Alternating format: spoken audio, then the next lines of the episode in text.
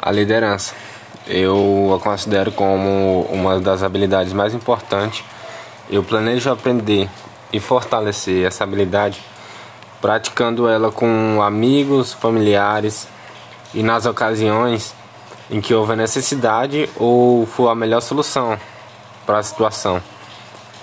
Eu quero exercer a liderança de tal maneira que comece a inspirar as pessoas com que estou me relacionando e fazer elas dar o melhor de si.